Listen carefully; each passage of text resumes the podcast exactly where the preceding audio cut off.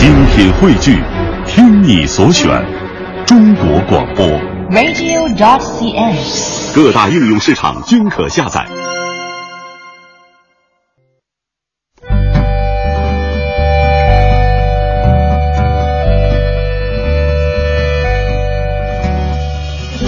讲述看不见的心灵故事，记录几代人的情感春秋。周一至周五二十一点，我们和您一起重温那些年。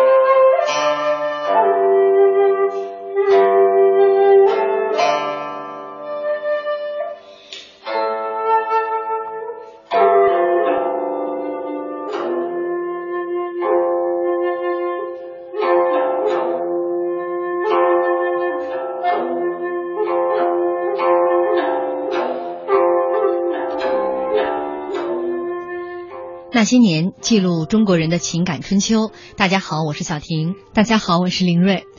伯牙摔琴谢知音，谢的是子期，摔的是古琴。这大概是我们最熟知的有关古琴的传说。然而，有着三千年历史的古琴，传说故事又何止一二？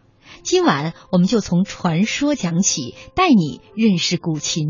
琴棋书画、诗酒花茶，在中国的传统文化中，琴是八雅之一，更是四艺之首。琴在古人的心中有着极高的地位。今天我们非常荣幸邀请到了古琴演奏家李祥霆老师做客直播间，为我们来讲述古琴的传说。李老师您好，嗯，你好，嗯，呃，这个开场的曲子呀，就是一首李老师演奏的古琴曲。叫梅花三弄，嗯，我觉得今天我们俩的开场吧，一下就心平气和了很多。平时咱俩的开场报的太浮躁，啊 深沉了许多。啊，我先问一下林瑞，嗯，你之前接触过古琴吗？哎呀，这不是揭短吗？是不是因为我们要做这个节目了，你开始刚刚接触古琴？其实确实是，呃，仅限因为我之前确实学过古筝，所以稍微对古筝和古琴的区别略知一二。但是其实真正好好的去看一看古琴的东西，其实到现在我也不敢说我略知皮毛。你这气质不像是会弹古筝的，我像是农业重金属的，是吧？开个玩笑，呃，我也是对古琴真是一算是一无所知。嗯，在几年前曾经看到过一篇文章，报道一个这个呃唐代流传下来一个呃古琴啊，嗯，然后讲述了这个古琴的制作，说在唐朝这个雷氏家族为了制作古琴有各种艰辛，然后一下就被他吸引了，但是。这个就像这个古琴这个这门博大精深的学问来说，别说皮毛了，嗯，就你说一篇文章能带你了解多少呢？所以今天怀着一颗非常敬畏的心情，嗯，跟李老师来进行这样的一期节目啊。李老师，您反正这期节目下来，您就做好对牛弹琴的这种 这种心理预期 啊。今天说到这个古琴，我们微博上立刻就有朋友在说了。这期节目好，非常高大上。嗯，呃，我们节目已经内容都都告诉大家了，带大家了解古琴哈。然后朋友说，呃，古筝我特别喜欢，而且还真的不止一位听众。对，嗯、先跟我们听众朋友简单说一下吧。古筝大家都了解，古琴跟古筝究竟有什么区别？嗯，这是一个很有趣味的话题。这话题呢，很普遍。呃呃。因为是说明了一个问题，是古琴呢是离人们日常生活的自然存在的距离比较大。嗯，呃，其实呢也很可以理解，也不奇怪，就好像唐诗宋词，呃，中小学课本里就已经有唐诗宋词了，但是课外呢很少有人主动再去读唐诗宋词，所以呢它是呃很古的一种文化状态，远离现代时代以后呢，就变成少数人的爱好，少数人的一种呃自然会碰到的那种艺术。呃，古琴呢曾经是非常冷门的一种艺术，现在可以说呢已经不是冷门状态了，但是还是很少有人知道。嗯嗯呃，就好像呃很多人也读过唐诗宋词，课本里有，但是你就说到什么平仄呀、对仗啊，呃，再多一点的内容，他就不一定知道了。嗯，李老师，我们从最直观的给大家解释一下，呃，在我们的这个民族器乐当中，有一个词叫做形制，这个应该算是专业名词，啊就是讲这这这张琴它长什么样叫形制。反正刚才在节目开始之前，李老师给我们讲了一个小故事。他曾经在这个弹奏古琴的之前，古琴摆演出上来了，上台之前，嗯，您给我们再讲一下。这是一个很重呃很正规的大型的演出，各种各样的音乐节目，呃，乐器啊，什么歌唱都有。我呢上场之前，我就在台侧呢摆好了琴和琴桌，就有人过来说：“哎呦，这是这是啊这古筝吧？”我说：“不是，这是古琴。”那古筝什么样子？那我说那个就是旁边就有架古筝。嗯他说：“哦，一看那这两个有什么不一样？两个乐器放在一起，他居然能还要问我有什么不一样，说明人们对这个古琴太隔膜了。说明他有眼无珠啊！不，呃，开个玩笑，就是这两种乐器呢，古筝古筝是很普遍，但是平时人们也接触不到。嗯其实最多的是琵琶和二胡和笛子。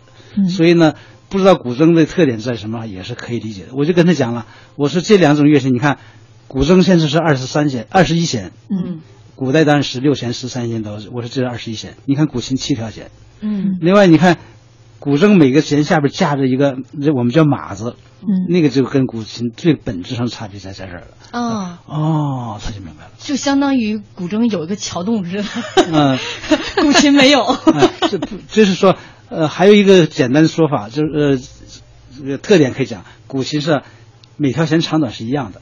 嗯古筝呢，它在乐器上呢，现在做的时候也不完全一样长短了。过去完全一样长短，它用马子架起来以后，就变成每个音长短就不一样了，这是一个本质性的差别。嗯，从体型上，古筝其实要比古琴大很多，音色上其实也有很大的差别。古琴比较沉稳，嗯呃，古筝是比较清丽的。呃，不能用这个这个比喻。不能如此吧？，对不起，不能如此盖棺定论。快，李老师指点一下。呃这种这个呃差别的感觉呢，还是似是而非的感觉。嗯而且呢，呃，古琴也有清也有洪亮的，嗯也有甜美的，也有那个清灵透彻的，这都有。但是反过来呢，它又不像古筝那么这个脆和亮，嗯它那种脆和亮是另一种。如果作为一种比喻呢，就是古琴呢，相当于是松竹梅兰，嗯古筝呢，相当于是牡丹、月季哦，和这个芍药，相当一个大俗，一个大啊雅，不不不是那么说你非得说人家大俗。啊，不能是那么说，就是一个呃，沉静之中有光彩，嗯。就比如那个梅花，嗯。哎，这个稳之稳重之间呢，有一种一种这个灵气和这个锋芒，就是竹子就是这样，嗯。所以像松竹梅兰，不能说光像兰花，嗯。兰花是安静的，可是它又有梅花那种自自己很坚强的、生动的一种性质形象，所以呢，古琴我把它比喻是松竹梅兰四种的气质和形象，那古筝呢，就是鲜明生动，嗯。那个艳丽，像嗯。牡丹、月季，那个芍药。哦，原来我旁边坐了一牡丹、月季、芍药。谢谢啊，是比我较少对面坐。的是梅花、梅兰竹菊，梅兰竹菊或者是松竹梅兰。啊！我这我这一这个直播间现在立刻感觉像进了大观园一样。那那请问你是花农吗？哎呀，我是有幸啊，能在这儿这，因为李老师是大家了啊，嗯嗯能在这儿听一下这个李老师的这个这个讲课，我做花农我甘心呐、嗯知道吧？所以我们收听机呃收音机前也有很多的小花农，大家都等着搬着小板凳，挺着李老师，等着李老师讲解。啊，尤其今天吧，很多朋友，尤其是炒股的朋友，今天都心绪不宁。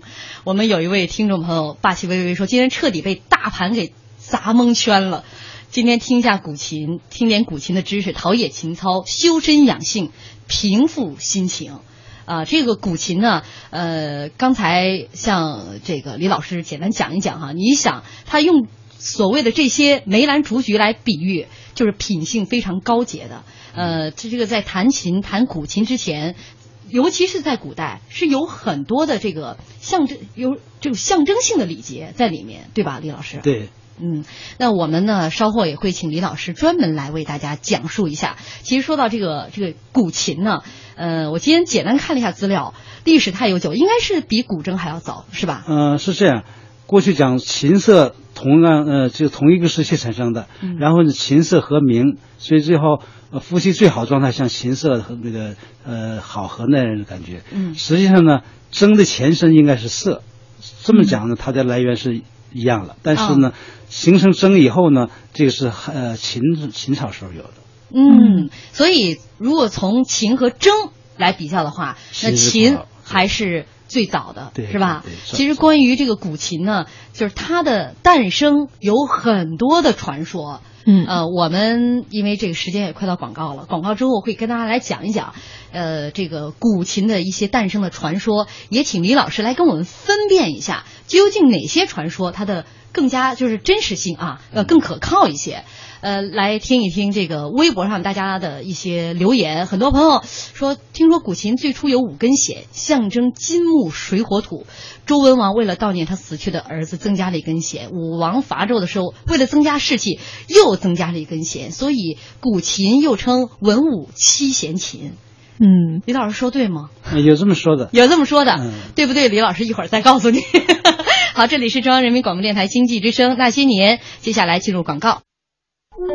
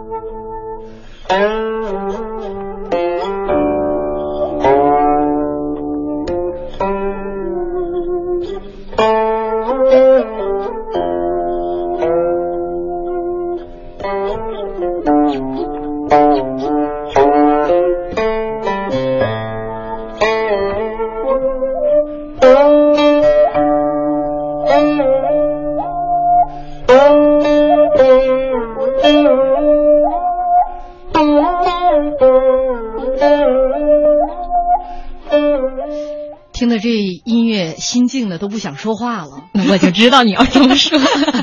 呃，这里是中央人民广播电台经济之声正在为您直播的那些年。本周那些年啊，我们这个跟大家来进行这个传统文化中哈，讲述这个古琴的前世今生。嗯这琴呢是这个八雅之一，嗯四艺之首。咱们说琴棋书画，琴是排在第一位的。今晚呢，我们也是请到了著名的古琴演奏家李祥霆老师。我们从传说来说起，带您认识古琴。也欢迎您在新浪微博检索“经济之声那些年”或者艾特主持人小婷艾特 DJ 林睿。我就没想到我们微博上李老师大家特别热闹。就是关于这个古琴，我们曾经认为古琴离我们特别遥远哈，但没想到这个微博上了解古琴的人还有一两个啊。就在几十条微博里面，有几条算是真粉丝。热心于古琴的人已经很多了。嗯嗯，好，我们来说一说这个在古琴方面哈，就像呃大家在问我呢，说这首曲子是什么？高山流水？这可不是。对，李老师平是平沙落雁。没错，平沙落雁，李老师的作品耳熟能详。呃，就是您弹奏我的作品我我听这个不是我弹的，箫是我吹的，啊？这是我的学生弹琴，我吹箫。啊啊啊不，我不知道哪张唱片，也可能是我自己弹琴，然后戴耳机在吹的箫。哦，因为我不知道没关系，反正李老师是又会吹箫又会弹琴。有一张唱片是我自己弹琴自己吹箫的，平沙落雁。您太博学了。我要告诉大家，李老师在小学一年级就跟同学就学会了吹箫。哦，不过，说错了，初中一年级。初中一年级，哎呦，吓我一跳！赶紧纠正一下哈。好，我们接下来来跟大家继续来说古琴。刚才广告之前已经跟大家预告了一下，说这个古琴呢诞生已经有三千多年的历史了，而且关于古琴的诞生有很多的传说。你比如说哈，有说神农作琴的传说。那简单跟大家讲一讲啊，就是说当时炎帝部落啊，因为迁徙到一个地方，准备大面积开荒。全东这个所有的灌木丛啊、荆棘啊都砍完了，最后就剩下一棵高大的桐树，也就是梧桐树嘛，就挖不下来，怎么办呢？炎帝就找来了一根麻绳，让大家用绳子去拉。先是拴了一根麻绳，五个人去拉，结果这梧桐树是纹丝不动了。后来呢，就用了五根麻绳，二十五个人去拉，还是拉不动。炎帝这时候发现了，说不是人少拉不动，而是用力不协调，就是你拉你的，我拉我的。后来呢？炎帝就叫刑天去指挥，这刑天想这么多人怎么指挥呢？急中生智，想出了宫商角徵羽五个口音，让大家念熟，然后有节奏的哼一个音，用一次力。嗯，我稍微能卖弄一下吗？今天特意查的现学现卖啊，工商角徵语应该是哆来咪发呃哆来咪嗦拉。对吧？没有西和发，其实相当于这就是原始状态当中的一个号角，一个口号。大家在干活的时候，一二，呦嘿，被咱俩解读的太 low 了。五个音，李老师已经在嘲笑我。呃不是是，呃，说这个同志们在这个呃大家的齐声号角之下，终于把这一个大的梧桐树给拉倒了。拉倒了之后呢，炎帝就发现树干是齐展展的折断，里面有一个大空洞，长三尺六寸六分。炎帝以为这就是天神的旨意啊，就把这个呃。中空的桐木精心加工，制作成了琴身，用五根精致的蚕丝做成了琴弦，并且按照刚才号角哆来咪发。哆来咪嗦拉就是宫商角徵羽这五个音定为了琴的五音。这个传说，李老师一直在笑。不是他在笑我们，嘿不不不呦嘿这嘿。这今天有巨大的收获，听到了这样一种琴产生一种文字，或者是呃一种新的作品。嗯、我想如果有人把它拍一个电影，不亚于《甄嬛传》。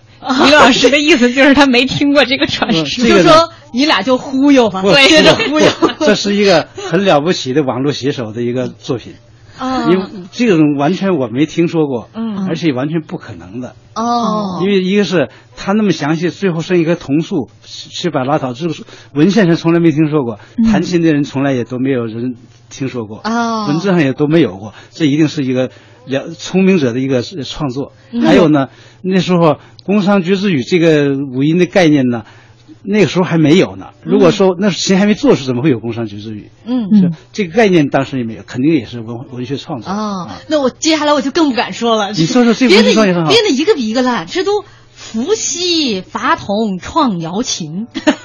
说这个这个伏羲到到这个山林当中，看见这个金木水火土五星之精，刚才我们听众说了飘落在梧桐树上，你说这不是 特别神乎其神。啊这两个这都合在一块，封建迷信嘛？不不今天不是还有一个有这不是一个新闻封建迷信，这是一种理想的寄托。啊？它就一种传说，这让人看到不是，这不是传说，肯定是那个文学创作。文学创作啊，文学创作的神话。啊可以这样说吧？来，你把神话讲完。他说当时有两只凤凰落在这个梧桐树上，说当时他还不明白说那是什么鸟，然后他这个、呃，当时他辅佐他的这个叫木神勾芒就。就告诉他说嗯这是凤凰，凤凰只落在梧桐树上，所以呢，这伏羲就觉得梧桐树一定是棵神木，所以就把梧桐树就砍下来了。砍下来之后还分成了三节儿，结果呢，自己分别敲了一敲，觉得上边上面这一节儿呢声音太轻，下边这一节儿呢太浊，哎，中间这一节儿呢清浊相应，哎，特别好。然后就把这树呢泡在了流水当中，就是相当于河水嘛，就是流水当中，经历了七十二个昼夜之后，而且啊，这算得了良辰吉日，请来妙手神工来造这个乐器。所以说，啊，这古琴我越说越心虚，看这李老呃，师。不不，这个从文学创作来讲，讲是很有想象力的，嗯还有一定的这个逻辑性在里边。啊，他还说啊，是按照周天，因为神功也不知道该怎么下手，伏羲就说按照三百六十五度之数，就周天三百六十五度之数，把桐木这个削成三尺六寸五分，又按四十八节之数。定为后宽四寸，前阔八寸，再按照阴仪两仪之数定下高度，外按金木水火土五行，内按宫商角徵羽五音，安上五根弦。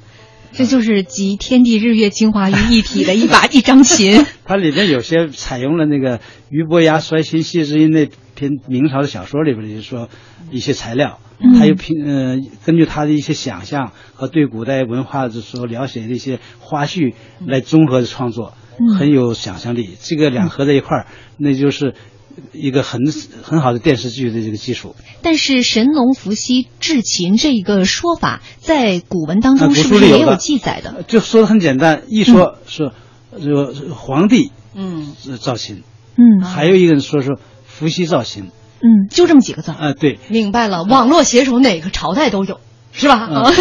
伏羲造型呢，就说目的是那个呃修身理性反天真，修身理性呢，就是让人的智慧啊、健康啊达到最理想状态；反天真呢，最原本的真诚善良要回到那个状态去，反天真就返回天真状态。嗯就是这个伏羲造型想到这，这谁书里有呢？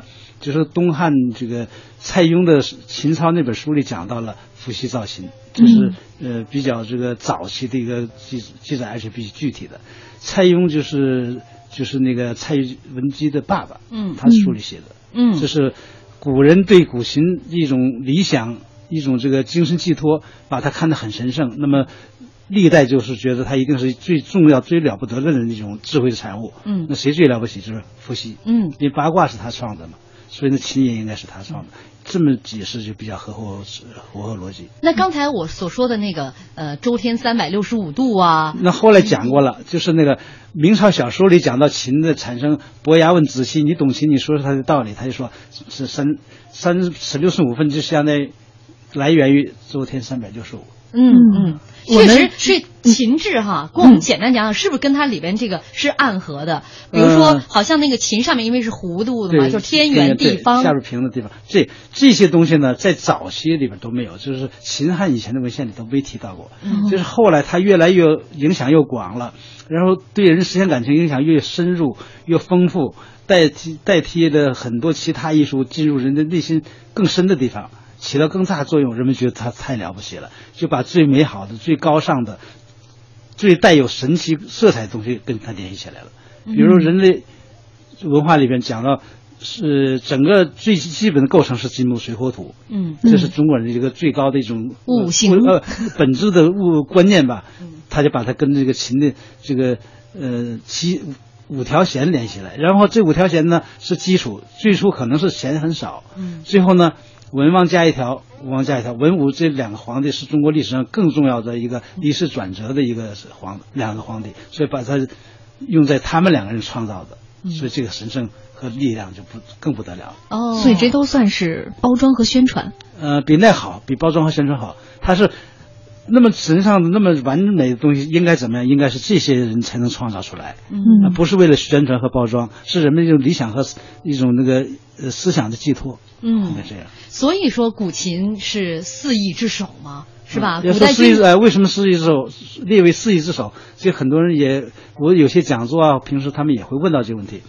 呃，我也经过思考，因为古人没说过为什么，而且四艺这个，古代在远古时期也没有，就明朝小说里边，所以最优秀的文人、最优秀的书生才能琴棋书画，琴棋书画样样皆能，这就不错了。嗯说琴棋书画样样皆通，这就更不得了。嗯琴棋书画样样皆精，那是最高的了。嗯这这时候才提提到文房四艺。嗯为什么琴放在前面？我就想了很久，因为琴是什么？在古代，就是上古时期，孔子他就教，还是要自己要弹琴，而且有很多重要历史人物，这些历史人物都是古代很尊被人们敬仰的、崇拜的人物弹琴。嗯别的那个棋，棋产生的不久，而且呢，它是一种智力活动。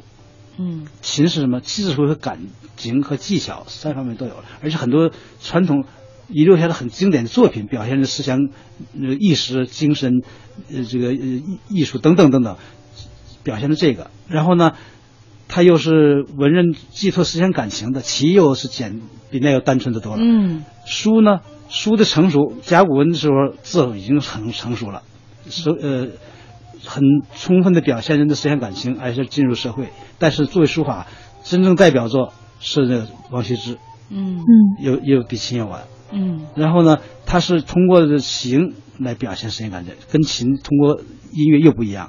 书画呢，跟他情况差不多。嗯琴棋书画，所以琴放第一位。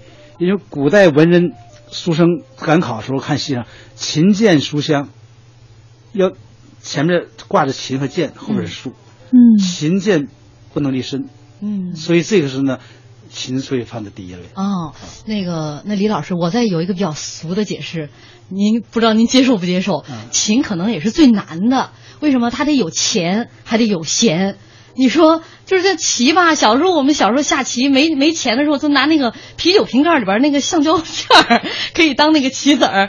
你说琴一般谁能治得了啊？是吧？你不，你这个说法呢是按你现在去想象的。其实，在早期，比如说秦汉时期，琴的制作肯定不会像现在那么难。嗯难的是什么剑？哦你得会炼铁、炼钢，嗯铸剑。铸不做好像，普通剑它要是一种严格的兵器，尺寸啊、造型啊，而且得有开刃，能能能有这种切割、搏斗这种需要，嗯一般做不了。嗯琴不同，琴是木结构，呃，上了漆也是当时呃生活中间能有的。嗯把丝拧成绳，然后加上一些胶啊什么的，能发生，这个当时也能做得到。行有很多文人可以找一个好，李小老师，木匠就行。咱们广告之后来再来聊。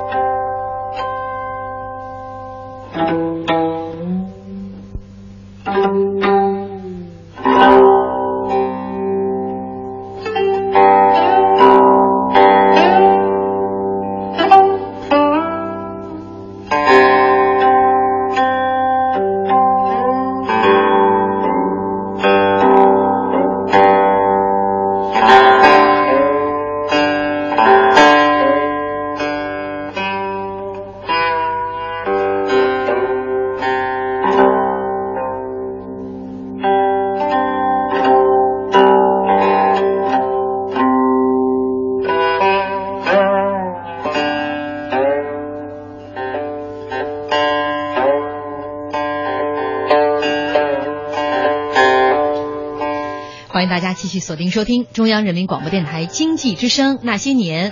本周《那些年》，我们琴棋书画啊，中国传统文化。我们今天请到了著名的古琴演奏家李祥霆老师来跟大家说古琴。也欢迎您在新浪微博检索“经济之声那些年”或者爱的主持人小婷爱的 DJ 林睿。现在大家听到的这首古曲《广陵散》，嗯，刚刚音乐一起，李老师就说这是我弹的《广陵散》。我对这个作品不是很满意。这关键能弹能听出来自己录制的年代。对 对对，啊、而且这个余音稍长。李老师，我我能这个这个，我说出来不怕这个丢人哈，就是这几首曲子一开始听的时候，我都没分清哪首是哪首。呃所以这正是我们做这节目的意义这个在相当于什么？呃，外国人看中国人，互相长得一样。啊，中国人看外国人也是这样。嗯所以这是一种，呃，不熟悉的嗯难免的。嗯，好，我我坦然了。呃，戚家山下的精彩说，《三国》里面《空城计》，诸葛亮在城头弹琴，旁边不是还有童子抱剑吗？是不是？就这感觉。啊，然后说咱们今呃刚才跟大家已经简单分享了一下这个古琴，这个传呃诞生的几个传说，李老师呢也基本上给辟了一下谣。哎，李老师，您觉得呃，如果从咱们正史来说起，嗯您觉得古琴的诞生？它应该是商周时期。嗯我有本书里边讲的比较明确，就根据哪些啊？一个就是当时我们的音乐水平发展到可以有能力创造出来这样一种呃完善的一种结构和表现力的乐器了。嗯从音乐的这个能力，还有从比如当时的编钟啊，而且早期这八千多年的古笛的对音律的认识和能力，有这个能力了，而且有这种社会的需要了。嗯另外，比如漆啊、木工、啊木头啊、蚕丝的能力都有了，也是一种精神思想感情的积累，所以应该是成熟了，所以产生这个乐器。三千多年前，为什么说商周时期呢？因为《尚书》那本书里边呢，记录的就是祭祖的时候要伯服琴瑟一主考来歌，就是伯服琴瑟一咏。伯服是一种呃乐音乐的形式，琴瑟是一种，然后呢呃还要吟朗诵和吟唱这个一种。这向祖先这个祭拜的这样一种这个呃呃一些歌吧，哈，对对对，嗯然后呢，就这样来，所以古琴已经变成很神圣的典礼中间的一种需要了，嗯这就不是简单的民间一种娱乐了，说成熟了。嗯。然后呢，《周》里边讲《周礼》那本书，就是周朝里边讲到这个社会一种礼仪礼节一种规范里边讲，士无物不测琴瑟，士就是最基层的那个统治者们，因为士士那士分上士、中士、下士嘛，士无故没有特别的变故，每天都要弹琴和听琴，这么普遍和那么严格的要求。就说明古琴那时候就已经很成熟了，三千多年前，嗯这么一个根据。啊，那个时候在弹琴之前，其实有很多要求的，那时候还不明确，还不明确。有很明确要求，好像也是嗯汉代以后。啊啊，能有哪些呢？是呃，我就知道焚香，哎，在最早的记载好像也不是，也就是呃宋宋代以来以来嗯讲叫焚香沐浴之后要弹琴，或者说嗯。呃至少是净手弹琴，嗯，就是到最高的一种这个仪节仪就是礼节上或者一种心里边一种精神寄托的时候，可能要沐浴再焚香。嗯。这个呢，不是所有的人经常会这么做的，因为从古代那个呃讲到了很多弹琴人的事情，讲到了小说里讲到很多弹琴的事，没有几个讲到了先沐浴焚香后再弹的，就是说有这种现象，但并不是普遍的和必要的。嗯，但由此说来，就是大家把这个弹古琴是看成有一件非常神圣的事情，嗯，它有更多精神啊方面那么说的层面。就是是古代圣贤礼仪留给我们的，所以对琴好像面对着圣贤和长者，就师长，像对老师和前辈一样。嗯，这是一种从精神思想上这么去呃看待和这样去要求的。嗯，好，说到这个琴，那是在呃远古时期啊，在当时春秋的时候，就已经有很多这个史书上记载的著名的琴师了。你比如说，有一位传奇人物叫师旷，嗯对，这个跟他来简单介绍一下。说这个人呢是一个盲人，在春秋的时候著名的乐师，说他天生生下来就就是失明的啊，嗯生而无目，故自称盲臣、名臣，是这个晋大夫啊，亦称也称就是晋也，博学多才，尤其精音乐，善弹琴，变音的能力特别强，所以说诗旷之聪闻名于后世。那，民间也有很多关于诗旷奏乐的神异的故事啊。你比如说，有次他为这个当时晋平公弹奏了一曲叫《清辉》吧，啊，呃不呃，清清蒸是吗？清脂啊，那怎么两个字儿写的不太一样呢？工商角之云的脂嘛，就这个哦工商角之语的啊，就说当他弹的时候，第一串音响起的时候，就看见有十六只玄鹤从南方冉冉飞来。第二串音响起的时候，他们排列成整齐的队列，说一串呢？是一串。第二串音响起。是这个是古人没说一串，啊，古人没说一串。弹弹这个曲子，啊，就弹这个曲子的时候，反正弹噔一声的时候可，能是不是一灯了，是曲子已经进行了，嗯成成曲调了。啊吕老师，您可以离话筒近一这个点。啊，您离话筒近点儿，李老师哎。那先说他的声音已经形成音乐了，才能引起玄鹤过来啊，不是先是十六只鹤飞来了对，然后再弹的时候，十六只鹤就排成队列了，啊，再弹的时候，这个鹤就扬着脖子鸣叫了，然后一边还要展翅起舞。后来呢，这个又奏了清绝啊，人们又看见了西北方向晴朗的天空，这个陡然升起了乌云，接着就是狂风暴雨的应和。天哪，这一他的曲子能够呼风唤雨，就到了这神奇到这种程度。就是今天在跟呃李老师沟通的时候，李老师也讲到了这个典故，这我再诗况几句啊。嗯，后来还有呢，啊，接着呢，飞沙走石，把大臣吓得都都是惊惊惊呃魂魂魄魂飞气魂飞魄散。哎，对对，这种的。然后呢，这个还不算，后来大旱三年，啊，大旱三年对失地千里。嗯，为什么呢？这个这个实况早就跟着金平公说，有高尚品德的君王才可以听这几个曲子，尤其最后那个，哦说你要听这个肯定是有大问题。然后呢，那个金金平公说，我死之前我要一定要停，要不然要不然死不瞑目的意思。嗯他不得已弹了，所以就要这个故事产生呢，就是后人把这个古琴看得那么重，而且是对君王的要求那么高，你没有那个品德，听了这个就会有那么严重的后果。它反映了这种一种精神和一种思想，嗯，然后呢，把它跟古琴结合起来，这两个事情怎么能联系到一起？这个还没有直接材料去去去证明它，或者是分析它，但是肯定是，呃，这件事情不一定是历史存在的，但是这种人的精神思想和观念是根据这样一种呃意识来产生的这个故事。反正我觉得，就从从这个科学的这个角度来讲，也挺难解释的哈。反正一曲琴声一起，要么就是鹤飞来了，还能跟着这个乐曲翩翩起舞；要么就是飞沙走石，还大旱三年之类的。这样我的意思就是说，反过来逆向思维一下，就是说琴是这么重要，嗯，对君王的要求那么高，所以呢，他就会有这样一种存在，也有这样现象。反过来，你没这种品德，我这这音乐你就不能听，所以把这个音乐变成一种精神的力量。嗯啊嗯，我觉得也可能是其他君王在黑晋平公，有这样的意思哈。没准人家找一个写手，是不是啊？嗯这么一写，你就不是当这个君王的命。当时啊，这社会意识，比如那史官、历史的那种记载记载历史的人，他就把所有他见到的君王的好和坏都记下来，哪怕被杀都没关系。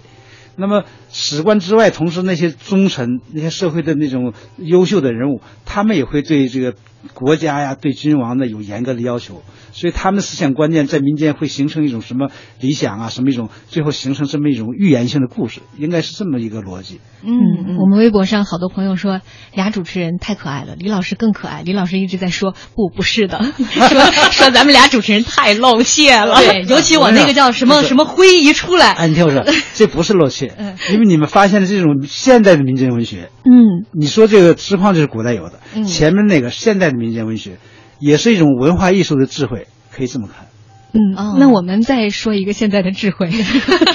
我越说越胆儿怯，你知道吗？对呀，都不敢讲了啊。，说这个，哎，我有一个问题哈，我今天看到了有一部分说，在这个春秋和战国时期，那时候琴师大多是盲人嗯、啊，所以这个，因为你想古人这个乐曲当中嘛，这个盲人，所以他听力就特别的好，然后由此呢，也有很多这个精神层面的一种这种在音乐方面的追求。呃很多是是可能的，大多是这个没法考证。嗯呃，因为很多人知道，这如果是盲人呢，他们这个听觉会，呃，更有潜力，或者是更有一种呃机会和可能。所以盲人音乐家是很优秀的，很很多，但是也不能说多数是这样。很多这个古代的乐师是是盲人，肯定是不少，但不能说大多数。哦，尤其琴家，嗯没有那数量更少，所以琴家作为盲人的，我们能知道比较证直接证明就是知况，实况之外，好像就没太听说了。嗯，所谓的琴家一定一定是弹奏古琴的人。对咱们所说的琴棋书画，在过去琴就是指古琴。对，别的乐器别的乐器别的名字啊啊。现在比如胡琴，那是后来产生加个胡字，嗯小提琴、什么扬琴，嗯这个乐琴都是因为叫琴是变成一个乐器的名称了，然后再加个别的字，才变成它的种类。嗯嗯所以说琴就是指古琴。对看见我们有多高冷了吗？我本来想说，其实这个我们要硬呃硬往琴棋书画上靠也能靠。你说小婷姐，你总你女儿学钢琴，你总会弹个弹个哆来哆来咪发嗦吧，对吧？我都弹你总可以下哆来咪嗦拉，我弹这五个。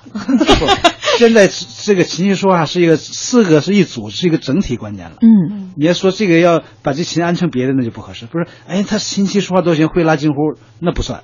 对，琴棋书画就是古琴。对，你就这也是很多我们小时候的误区，我们经常就拿这开玩笑。现在还有我我我对我女儿的素质教育赔钱了，这就是你没学对，对吧？我就是应该带她去学古琴嘛。这位小孩的爱好和修养也好，不一定非得是琴棋书画，他有哪一种艺术爱好都是可以的，而且不能强迫，不能那个呃勉强他，嗯应该是引导式的。他不喜欢就算了。哦，如果不喜欢就强迫他，那就是对儿童的健康不利，嗯对他的智慧成长也不利。我听出来了，反正这段话里边，李老师还是不字居多。让我把那笑话讲完。我们小的时候经常开玩笑说，你能弹个哆来咪发嗦，然后呢，你会下跳棋，琴棋书你能写硬笔书法，画你可以画简笔画。我们也勉强的把自己跟这个四艺扯上点关系，就有点太牵强了哈。旗帜牵强。好了，我们赶赶紧来，呃，言归正传，咱们这么高大上的，我们听众朋友说了，多培养孩子听广播啊，从这里边能够了解咱们中国的传统文化，是吧？嗯。那说到这个琴棋书画，刚刚跟简单的跟大家说了一些这个在春秋战国时期非常著名的哈，我们列举这个这个诗况，其实那个时候好像很多琴师都姓石，嗯嗯不是姓，他的身份。身份、嗯哦，是以琴师的师呃，诗诗在在娟，呃，诗啊香。我觉得小婷你特别勇敢。不是这个，是没办没办没办法的。有可能有可可能会有这么这么解释，我这么理解。你现在叫他肯定是，比如说施老师是吧？就是自然会把他当做他的姓。但是我们今天从李老师这儿知道了，是因为琴师，嗯所以把这个师放在前面是吧？嗯，有可能，这可能性大一些。你只要不说不是，我就坦然一些了。呃，那其实刚才讲到了这个诗况是史书当中是确有其人的，有有，嗯，而且还有很多他的这个历史传说的故事。，对他的这个记载比较多。嗯，对，比如说还有一位叫诗娟，就是一字之差。最开始看的时候，我以为他们俩有亲戚关系，嗯但李老师这么一解释，可能就是秦也诗娟和秦诗况，嗯他们两个之间也有一个故事。刚才我们在听到了诗况呢，他是告诉了这个晋平公，你如果是明君才能听这样的曲嗯子，我们也可以理解为他是一个很爱国的琴师哦。在接下来这个故事里面呢，他也是制止秦呃晋魏公晋平公来听靡靡之音，说在春秋的时期呢，卫灵公和晋国的晋平公相处的很好，这两个国家经常是礼尚往来，而礼尚往来的时候呢，经常会在一块儿欣赏音乐。然后有一次呢，这个呃。呃，卫灵公就邀请晋平公去他的国家去参加一个盛大的典礼。在出发之前，晋平公在蒲水旁边就在散心，突然就听到了一阵非常奇妙而且非常动听的琴声，于是他就按耐不住了，他就把他的琴师，呃，诗娟叫醒，就说你快听这个音乐，并且命令其呃诗娟说你要把这首曲子学会。诗娟就说这首曲子确实很好听，也让他听得心旷心旷神怡，但是因为时间太短，他没有办法把这个曲子一字一句的记下，于是就跟。卫灵啊，晋平公去要求说，可不可以让我多留一宿？于是他把这首曲子真的就学会了，在第二天的这个嗯宴席上就演奏了这首曲子，结果被师旷给制止了。他说这首曲子是一首靡靡之音，嗯，反正你这个念的这段我就开始乐呀，一会儿晋平公，一会儿魏文公，你这里边到底几个公？两个公，两个琴师，已这个已经有点乱了。对，已经把自己绕进去了是很。有名的一个历史的记载。嗯呃，它这个里边反映了两个方面，一个就是石娟有这个能力，听了音乐，他就能把它记住、记下来，而且演奏出来。嗯这种音乐才能人呃古今都有，但是很少能做到这点。另外一点呢，他是一呃这个记录呢，就明确讲到琴曲有明确的不同的内容、不同的这种这个思想和精神，而且它不同的一种这个呃社会影响力。因为这个曲子他没说它具体是什么，它可能就是、呃，比如那个嗯、呃、李后主的这个词特别好，那是亡国之君的一首词。如果你在一个重要的这个国家的典礼上，或者是一个一个呃节庆上，比如说春节或者什么什么喜喜庆上演奏，肯定就不行。嗯这跟这道理是一样的。啊，现在这曲子嗯，而且还有一点，它是演奏而不是唱，器乐曲了。哦，就是这个时候，这个记载呢，就是在是春秋时期的一个文献，那个时候对器乐曲有这样一种存存在了，已经是纯器乐曲，不靠歌词的这种。哦，就是在别的国家，西方的纯器乐曲可能就十六世纪才才有。嗯，纯粹的器乐啊器乐没有演唱。我们听众朋友说，今晚节目放了几首琴曲，外行都听不出来。这首曲子《流水》嗯啊，嗯这也是李老师的这个演奏的作品。呃，我们很多听众朋友在问这个伯牙子期，这个高山流水嘛，嗯这这流水跟那个是有关系的吧？啊，是这样。刚刚说完流水呢，这个最初应该是两个曲子，因为这个公元前三世纪有一本书叫《吕氏春秋》，就吕不韦他找了他，呃，命令他的门客们集中他们的智慧和搜集社会当时的一种存在的呃智慧产物吧，文章啊什么，然后形成了一本书，里边就讲到人的社会的各个方面，就讲到有个故事，就是伯牙弹琴的时候，心着想着高山，一弹，然后呢，钟子期说：“哎呀，弹得太好了。”嗯巍巍乎若高山，像高山一样雄伟。然后呢，少选之间，他过一会儿又心里想着流水，又弹。然后他钟子期说：“哎呀，善哉乎古琴，这弹得太好了，洋洋乎如流水，像水一样宽广的、动荡的。”所以实际上是什么呢？不是不要弹一首《高山》这个曲子，然后不要哎呀，这个高山弹得好，不是，是心里想着高山就弹，是即兴演奏。嗯哦嗯然后呢，过一会儿又想着流水的时候，又一种形象了，又一种气势了。他说：“哎呦，这个气这个像为洋洋虎就宽广动荡的这种精神，这种意境像水一样。所以实际上是呢，是用器乐的演即兴演奏表现了人的思想和精神。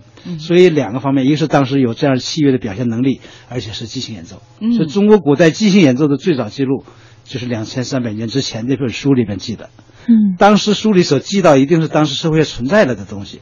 那这个存在从什么时候开始有，我们不说，至少是两千三百年前就有这样一种即兴演奏了，而且有这样一种水平了。嗯，伯牙和子期的故事大家也都知道，中国所谓的八拜之交。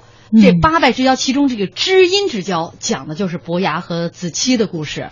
那这个故事可能很多朋友都了解了。我们有一位听众朋友还是位中学生呢，说我们的中语文课本上就有伯牙绝弦的故事，其实讲的也是伯牙和子期嘛，是吧对，？这个追仙故事是这样。后来呢，钟子期死了。这个小说里边是明朝金谷奇观的有篇小说写的比较详细，他把他故事化了。但是在这个《吕氏春秋》里说，后来子期死了，伯牙把弦剪断，把琴摔碎了，嗯就再也不弹了。说为什么说再也没有我的知音了？